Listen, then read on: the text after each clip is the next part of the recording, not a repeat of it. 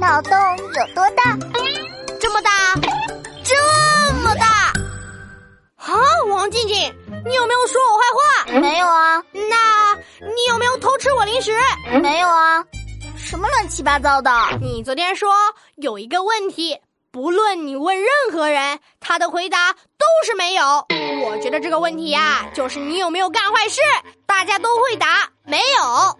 反正我妈问我都说没有。不老实了！正确答案是，你问别人，你睡着了没啊？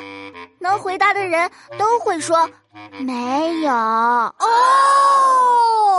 还真是呢，能回答的肯定都没睡着。有意思，我也考你一道好玩的。为什么很多学生上课都会打瞌睡呢？因为没有认真听课呗，思路没跟着老师走，就容易犯困。错错错，答案是因为前几节课没有睡饱。嘿嘿，这个答案太准确了。哎呀，什么破答案啊！